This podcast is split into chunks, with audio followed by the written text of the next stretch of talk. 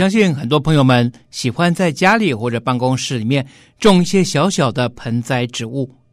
也有人自诩是绿手指，哇，一种什么东西呢都能够欣欣向荣。但是我呢就不一定了，嗯，我应该算是黑手指吗？当然也不一定啦。其实只要摸清楚了这种植物的特性呢，有的时候种一些小小的盆栽植物，看着它，陪着它，慢慢的长大，也许。他在生活中可以给带给您很多的乐趣哦。那您知道最近最流行的这个盆栽园艺植物是哪些吗？有些人说，嗯，我喜欢种多肉植物，像仙人掌啊等等，叶片肥厚的植物呢，看起来真的相当的疗愈。但是最近还有一批人，他们喜欢种的居然是苔藓植物哦。你有没有到日本去旅游的时候看过？有一些人呢，他们将苔藓种成一个圆圆的绿绿的球，而这个苔藓球呢，啊，它能够慢慢的长大。也许你只要保持足够的湿润度跟温度呢，它就会常绿如新，你就可以保有一个圆圆绿绿的球。那么在这个球上面呢，你其实还可以种上其他的植物，这样子它就会成为你。生命中很好玩的一个陪伴植物哦。那么，这个苔球、苔藓球到底好不好种呢？在这里呢，我们不来谈它的种法，我们先来认识一下苔藓植物为什么能够成为大家喜爱的园艺作物之一。来，我们在前几次的节目里面曾经也跟您谈过了苔藓。他在大声的喊冤，因为他不是养小黑蚊的凶手。小黑蚊呢，它喜欢吃的不是苔藓植物，而是另外一种像蓝绿藻一样滑滑的，也就是我们如果走在地上看看湿湿滑滑的，虽然有点绿绿的、蓝蓝的，但是你踩上去会滑的那种呢，其实就是蓝绿藻类的植物。而这一些的植物呢，是啊、小黑蚊这种台湾夹萌啊，他们所喜爱的食物，他们会在那里繁殖。而反而真正的苔藓植物，绿绿的啊，看起来像小草一样的这一类呢，反而是不会繁殖小黑蚊的。那么苔藓植物啊，当然它是我们啊陆地上的植物的一种先驱物种，也就是说。在很多地方，只要有苔藓植物的存在，其他的植物就会跟着来，其他的动物也就会跟着来。它可以说是整个生态的基石，同时也是动植物很好栖身的场所。当然，苔藓它还有另外一项重要的任务，您知道吗？我们常常说，森林可以涵养水源。是很重要的生态资源保护，苔藓其实才是森林里面最重要的保水宝库哦。来，我们还是请到农委会特有生物研究保育中心的主任杨家栋博士，他也是专门研究苔藓植物的专家，请他来谈一谈苔藓植物在森林保水的重要角色。我再举一个例子，各位如果有机会去爬我们的三千公尺以上高山，各位就会发现说，很多在高山的砾石坡啦或什么，诶，上面会有一团一团的苔藓长在上面，诶，大家就觉得很奇怪了，诶，苔藓怎么可以适应这么样的一个很温度很低、土壤很贫瘠的环境？好，所以呢，其实呢，苔藓的它的甲根的部分呢，它会分泌一些酸的物质，会帮忙把这些石头、岩石慢慢的分解掉。再加上苔藓死掉之后呢，它里面充满了腐殖质，又可以成为其他植物的，好，这个种子可以在上面的这个发芽的一个温床，提供的养分。而且更重要的一件事情，其实苔藓的吸水能力非常强。所以，其实苔藓在生态里面扮演的调节水分跟调节水就是储存水分一个很重要的角色，这一点是很多人都忽略的。我举一个最简单的例子，各位应该有种过兰花，都有用过那个水苔，那个水苔其实叫做泥炭苔，它是就是一种苔类植物，就是苔藓的一种。干的时候很轻，干的时候很轻，它可以吸收自己干重三十倍以上的水分。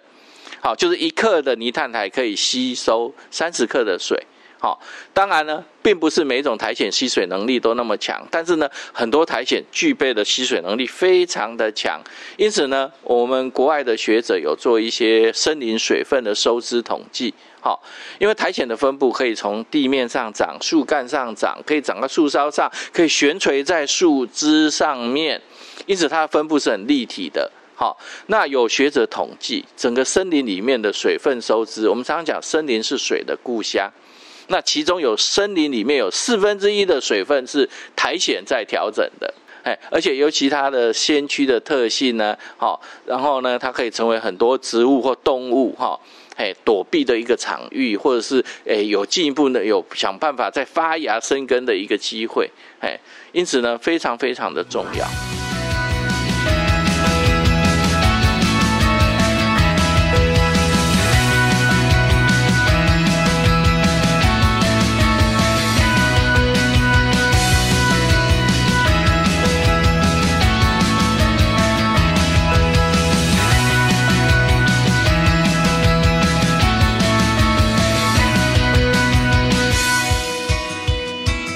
那么谈完了森林保水的这个重要角色之后呢，来再来想想，我们为什么要做这个苔球呢？其实有越来越多的园艺家，他们发现了这个苔藓植物有惊人的保水能力，因此在很多人种兰花的时候，会在神木上面敷上一层苔藓植物。有些人在布置生态盆景的时候，也会在上面种上一层苔藓植物。这些苔藓植物除了有绿色的，有如绿荫般的草地的视觉享受之外呢，它还更能够保水保湿，可以让这些盆栽植物长得又肥又壮。所以，如果说你有兴趣的话，不妨到家里可以自己来布置一个小小的苔藓生态圈哦，来。听听看杨家东博士怎么样来建议大家。其实不一定要花很多钱去买珍贵的稀有的植物，我们家里四周、生活周遭、公园里面就可以搜集到这些可爱的苔藓植物，也可以带回家来好好的陪伴你哦。啊，是的，其实最近哈，大家都讲说我们需要一点疗愈哈。其实苔藓是非常疗愈的一群哈。从以以往哈，各位有没有看到一些那个盆栽作品哈？它除了有那个非常这个诶。挺拔或非常这个特特别的那一些树木的这个在上面的造景之外呢，底下通常都希望呢能够种那个青苔上去哈，然后展现这个盆栽的美感哈。那所以其实苔藓是具有很很疗愈的哈。那相信也有很多朋友呢去日本的一些寺庙参观，他们日本很多寺庙也是在庭园里面栽种所谓的白发苔哈，一整片那个白发苔看起来也是非常非常的那个呃诗情画意。好，那因此呢，其实我们台湾园艺界有一些朋友呢，利用苔藓植物呢，哈，做一些小盆栽，好，或者是用这个苔藓做台球这样的一个哈，啊，放在室内里面，其实我们只要给它适度的维持一点湿度呢，啊，维持一点光线的话，通常都会长得不错，而且呢，蛮具有疗愈感的。好，那我们站在一个呃研究单位跟保育的立场，其实我们是常认为说，诶，我。也是鼓励大家在自己的生活的周遭的部分，可以去观察苔藓以外呢，哈，也可以适度的，当然不要采大量的哈，尤其不要去山区采，因为苔藓其实是很敏感的一个指标生物，哈，所以如果各位有对于这个苔藓的苔球啦，或者说这个小盆栽有兴趣的，我建议各位都可以在自己生活周遭哈，比如说那个停车场的那个那个连锁砖的缝隙，有时候都会长一些苔藓，哈，那些苔藓都已经适应了我们。目前都会区的生活，而，互适应了大家周遭的环境。各位不妨去把它采一小块下来，哎，可以适度的来观察它，而且呢，试着去去稍微把它养一下哈，其实在那个日常的生活中也可以增添而生活的情趣。好，那至于说哈，诶，很多的朋友或很多的这一些呃有兴趣的民众都会问我们说啊，我们山上看到很多很漂亮的苔藓，可不可以采回来种？我跟各位报告，因为苔藓呢是一个非常好的敏感的环境指标生物哈，因此它通常就只能适应那个环境。好，所以说山上采下来的哈。你如果真的爱惜它，你就不要把它从山上带回来，因为带很快就会死，就会死掉。好，那对于环境来讲，对于这个你爱苔藓的那种情怀来讲，也是一个很大的损失。好，所以喜欢欣赏苔藓，我鼓励大家走到户外去。那其实各位生活周遭旁边也有很多可以适应环境的苔藓，各位不妨呢采一小块来，然后稍微观察一下，或者是适度的呢把它栽培一下。因为网络上也有一些哈最简单的方法，我跟各位讲哈，我们一些酱菜的小的玻璃罐，洗干净以后呢，哈底下铺一下厨房的纸巾，然后稍微喷点水，然后你把苔藓放进去，哦放到这个玻璃罐里面，就可以观察很长的时间，哎，而有的还可以在里面长得蛮好的。对，哎，但基本上来讲的话，我们还是希望呢，哎，喜欢苔藓，我们就到野外去做观察。好，各位朋友，今天的生活多宝格，静安跟您分享的是有关于苔藓植物的保水的重要性，同时也跟您谈到我们怎么样来搜集一些苔藓植物，其实就可以好好的装点你的家，同时也让我们。好的珍惜这些大地的宝物哦！